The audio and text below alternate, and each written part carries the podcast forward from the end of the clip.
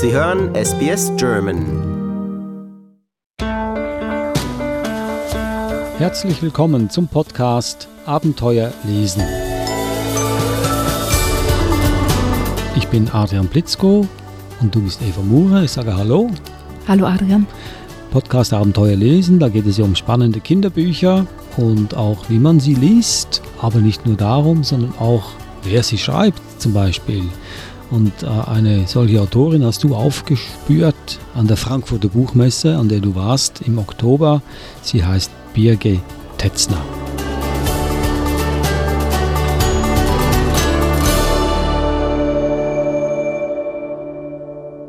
Birgit Tetzner, eine deutsche Kinderbuchautorin, im Gespräch mit Eva Murer an der Frankfurter Buchmesse. Wie bist du an sie rangekommen? Das war eine ganz lustige Geschichte. Ich habe eigentlich für einen anderen Podcast, für ein anderes Thema ein Buch gesucht über etwas mit Geschichte, also irgendwelche geschichtlichen Bücher und habe Fred den, ähm, bei den Wikingern gefunden. Und zuerst dachte ich, hm, das sind Hörbücher, schade warum gibt es da keine Bücher dazu? Und dann habe ich gesehen, Fred bei den Wikingern gibt es als Buch. Da habe ah, super, habe ich was gefunden, habe ein bisschen hineingelesen, was man so online lesen kann. Und das hat mich wahnsinnig angesprochen und fasziniert, weil es einfach wirklich sehr fundiert war. Also es war eine tolle Geschichte, jetzt Abenteuergeschichte, aber auch jetzt geschichtlich fundiert. Und das passiert nicht oft, sage ich jetzt mal. Und dazu waren hervorragende Illustrationen. Und gedacht, das passt genau. Das, das möchte ich kennenlernen, dieses Buch, da möchte ich mehr darüber wissen. Und das war gerade in dieser Vorbereitungszeit für die Buchmesse. habe ich gedacht, okay, ich schreibe mal hin. Ich würde gern mehr darüber wissen. Und so hat sich das ergeben, dass wir uns ähm, zu einem Termin verabredet haben auf der Buchmesse.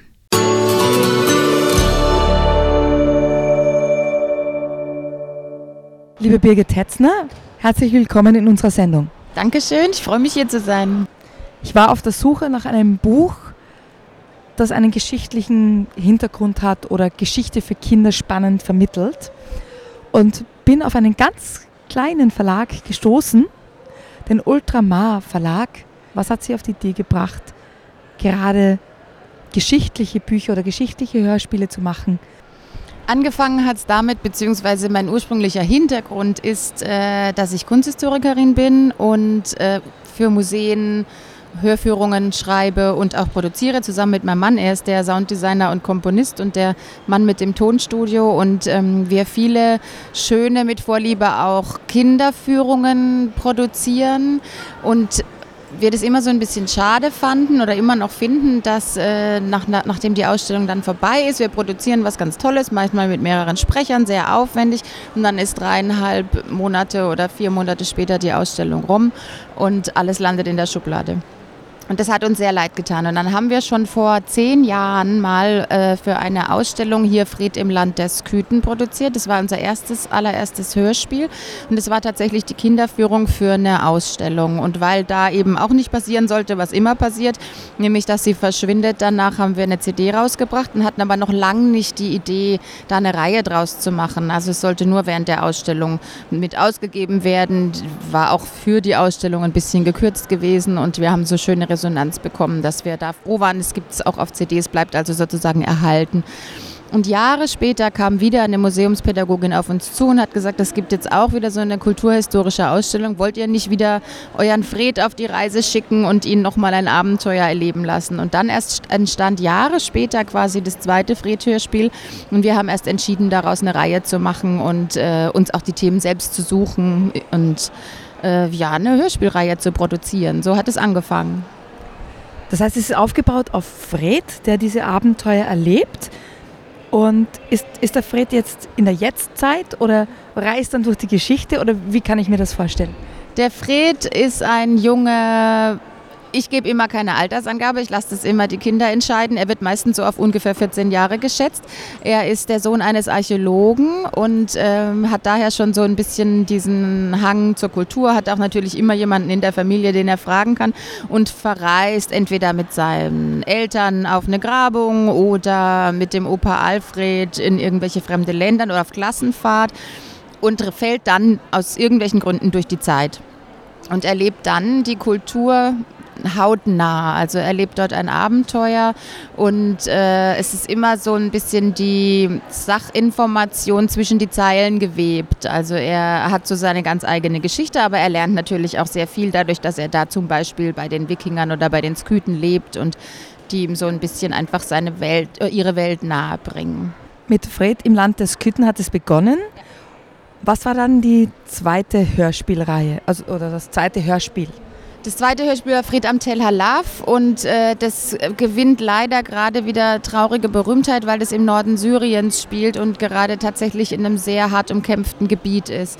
Wir haben die CD jetzt im Frühjahr neu rausgebracht, beziehungsweise es war nötig, eine Neuauflage zu machen und wir wollten diese Neuauflage aber nicht machen, ohne den Krieg quasi außen vor zu lassen. Wir wollten es nicht unkommentiert machen und haben dann nochmal ein sehr umfangreiches Booklet dazu auch jetzt geschrieben, äh, in dem sozusagen die ganze Situation erklärt wird, dass so eine Grabung, wie sie Fred dort mitmacht, im Moment gar nicht möglich gewesen wäre. Und wir haben die beiden Archäologen, die sich sehr gut mit, diesen, mit dieser Grabung auskennen, auch nochmal extra hinzugezogen und um Rat auch gebeten, wie man mit diesem Thema umgeht. Aber es gibt es jetzt nochmal als Neuauflage mit einem sehr umfangreichen Booklet und das war also die zweite und dann ging es weiter. Jetzt muss ich es mal überlegen, was eigentlich die nächste war. Dann war, glaube ich, Fred in Pergamon. Das liegt für uns natürlich nahe, weil wir in, in Berlin das Pergamon-Museum haben und den Pergamon-Altar. Und danach kam Fred im Reich der Nofretete, auch wieder aus naheliegenden Gründen.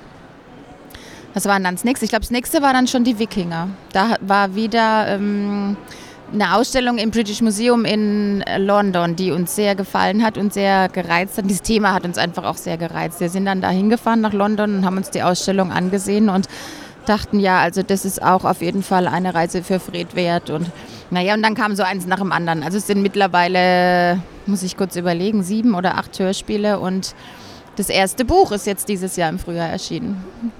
Und das erste Buch liegt vor uns, das ist Fred bei den Wikingern. Jarl Ragnalds Vermächtnis. Und wenn ich mir so den, den, das Cover ansehe, das sieht schon sehr abenteuerlich aus. Ich sehe da ein, ein Wikingerboot mit dem Drachenkopf vorne oben. Ich hoffe, es ist ein Drachenkopf. Ja. Und ähm, im wilden Meer, also es sieht sehr stürmisch aus. Ähm, worum geht es in dieser Geschichte? In diesem Abenteuer bei Fred bei den Wikingern fährt Fred mit seinem Opa Alfred nach äh, Dänemark. Da gibt es in Roskilde in der Nähe von Kopenhagen ein ganz tolles Wikinger-Schiffmuseum. Dort bauen Archäologen aufgrund von Originalfunden Wikingerschiffe nach. Und die bieten dort Touren an für Erwachsene und eben auch für Kinder. Die können dort segeln wie ein echter Wikinger, wie man es damals gemacht hat, im Fjord. Und dort lernen sie natürlich auch über die Geschichte, aber auch wie sich so ein Boot im Wasser verhält und wie ein Segel aufgespannt wird. Und so eine Tour macht Fred mit und fällt durch ein unglückliches Stolpern sozusagen über Bord und damit durch die Zeit und wird von einem echten Wikinger aus dem Wasser gezogen und an Bord eines echten Wikingerschiffs gezogen und lebt dann quasi für ein Jahr unter Wikingern. Und äh, wie alle Fred-Geschichten ist es auch dort so, dass er sein eigenes Abenteuer erlebt. Er lernt die Wikinger kennen, wie die äh, ihre Boote bauen. Es, sie, er kommt zu einem unglücklichen Moment das Dorf wurde gerade angegriffen von einem verfeindeten ähm, Jarl und der Jarl des Dorfs, also Jarl bedeutet sozusagen Anführer, ist gestorben in dieser Schlacht und ähm, Fred lernt den Ivar kennen, das ist der Sohn dieses verstorbenen Jarls, der ist in etwa in seinem Alter. Und der tritt eben dieses schwere Erbe an, also ähm, muss sozusagen sich der Wahl stellen. Bei den Wikingern war es so, dass nicht automatisch der Sohn der Anführer auch wieder Anführer wurde, sondern dort wurde sozusagen demokratisch gewählt. Und Fred und Ivar freunden sich an und ja, baldowern aus, wie man quasi gegen diesen verfeindeten Jarl vorgeht, der das Dorf angreifen will und wie man wirklich dem Ivar dazu verhilft, die Wahl zu gewinnen. Natürlich gibt es auch einen grimmigen Knut, heißt der, einen Bösewicht, der das zu verhindern weiß oder möchte gerne verhindern, dass Eva gewählt wird. Und da wird es dann spannend. Und zwischen den Zeilen, wie in allen Friedabenteuern, lernt man aber sehr viel über die Wikinger, über deren Leben, deren Kultur, deren Glauben.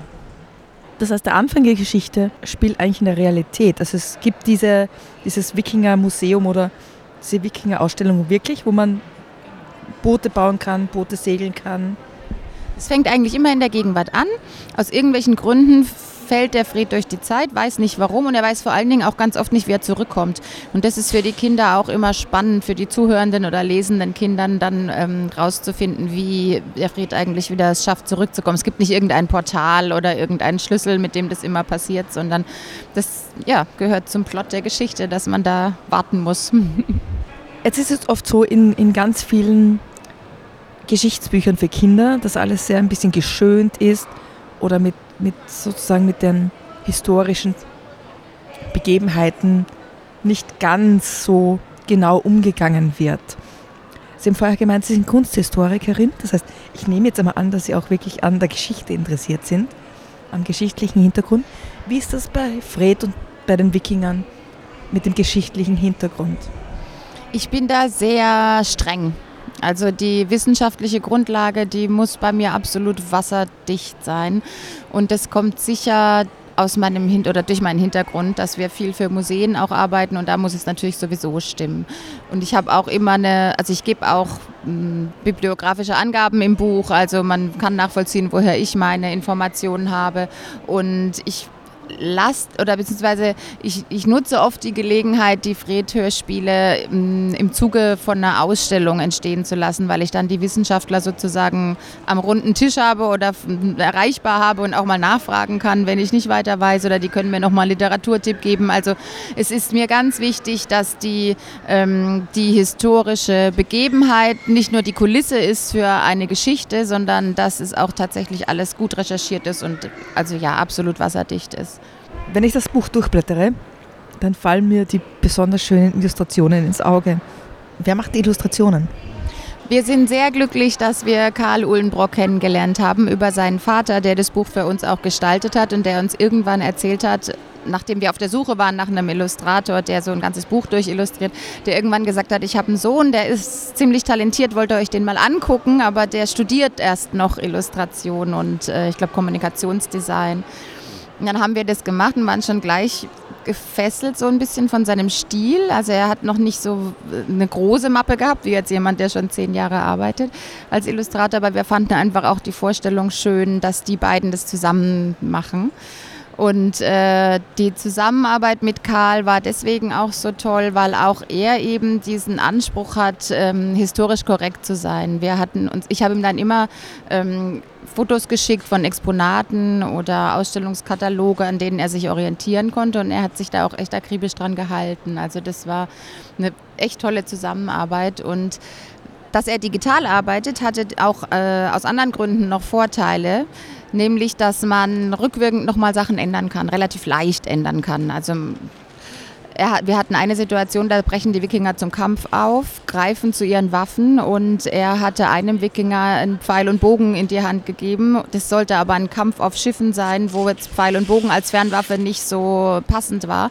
Und dann konnte er sehr leicht dieses, diesen Bogen ersetzen durch einen Speer, der wesentlich, ein, also da einfach wesentlich besser gepasst hatte. Und es geht besser, wenn jemand digital arbeitet, als wenn jemand eben mit der Leinwand arbeitet. Insofern war das sehr vorteilhaft. Wer schreibt den Text? Den Text schreibe ich.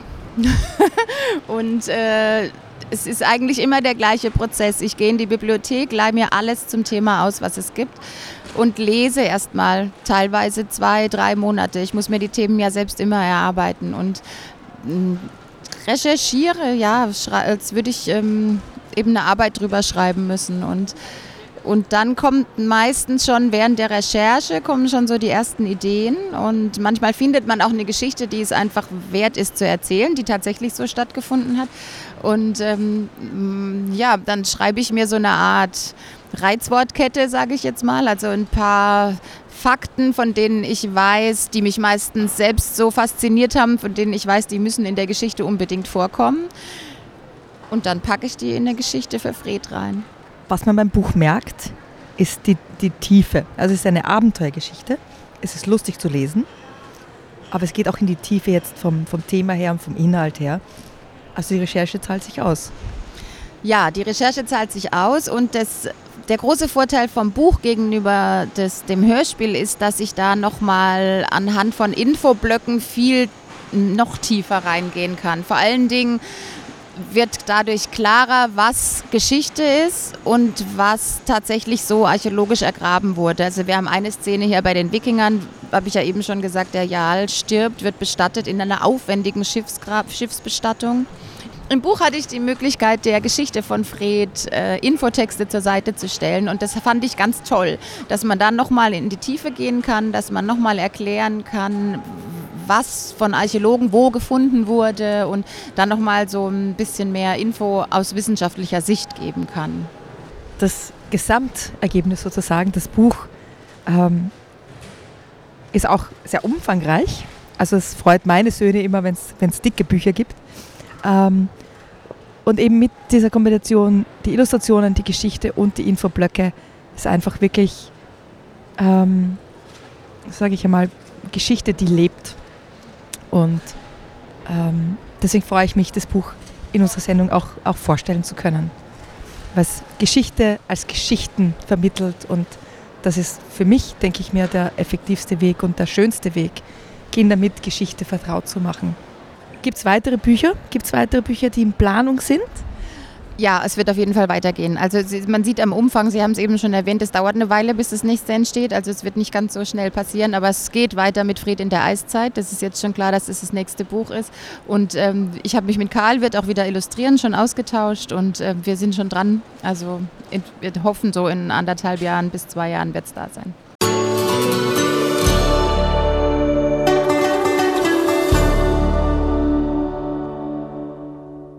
Das war die deutsche Kinderbuchautorin Birgit Tetzner.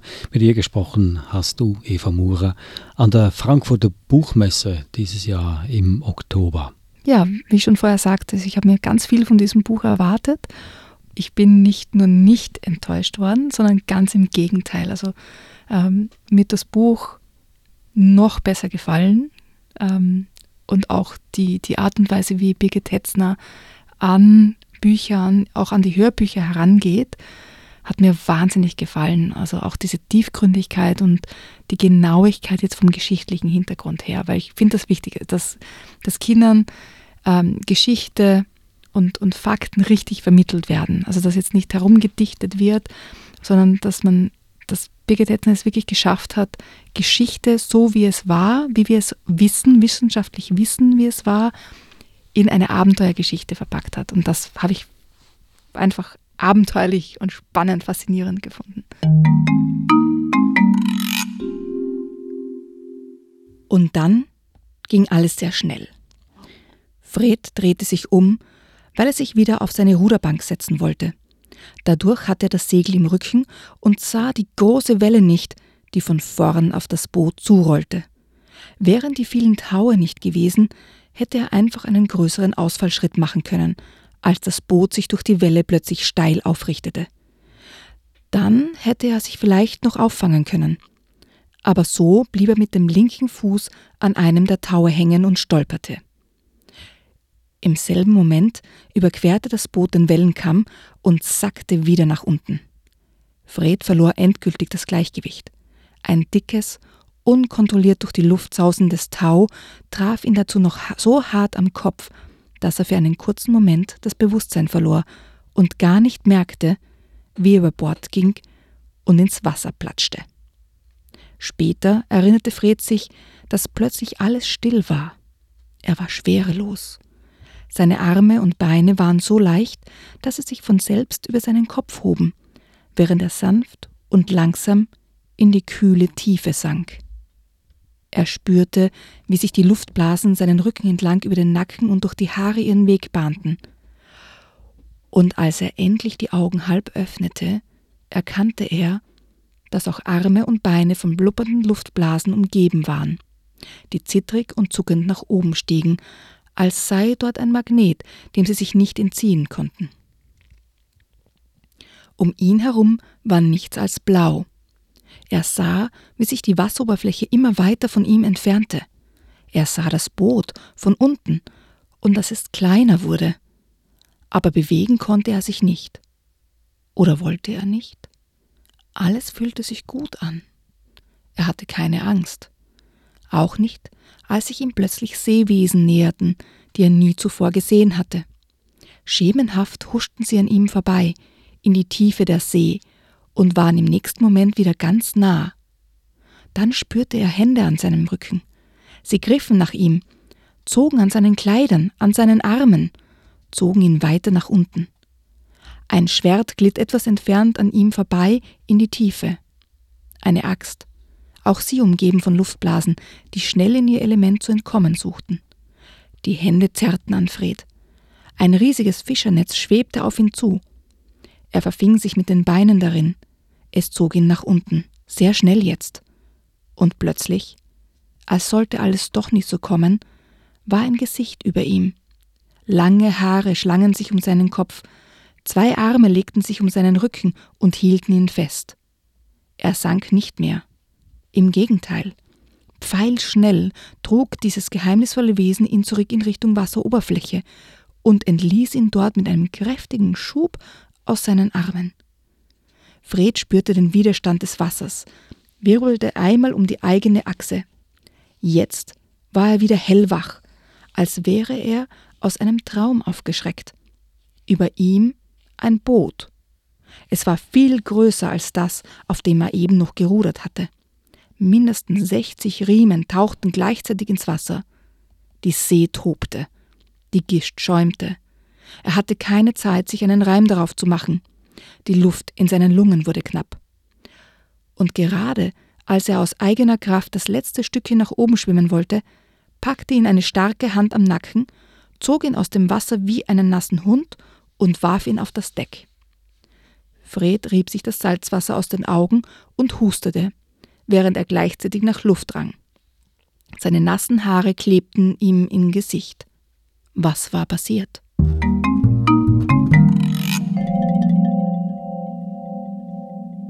Das war also Fred bei den Wikingern, Jarl Ragnalds Vermächtnis von Birgit Tetzner, illustriert von Karl Uhlenbrock, erschienen im Verlag Ultramar Media. Wir sind hier am Ende unseres Podcasts Abenteuers vorbei. Wir gehen jetzt schön ins Bett. Mein Name ist Adrian Plitzko. Ich sage Tschüss, Eva.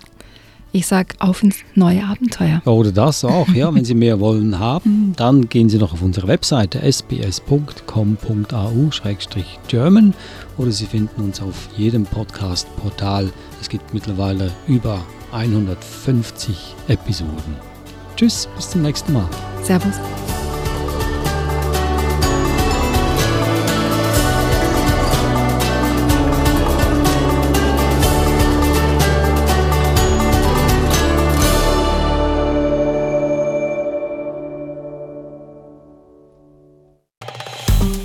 Liken, teilen und kommentieren Sie unsere Inhalte bei facebook.com/sbsgerman.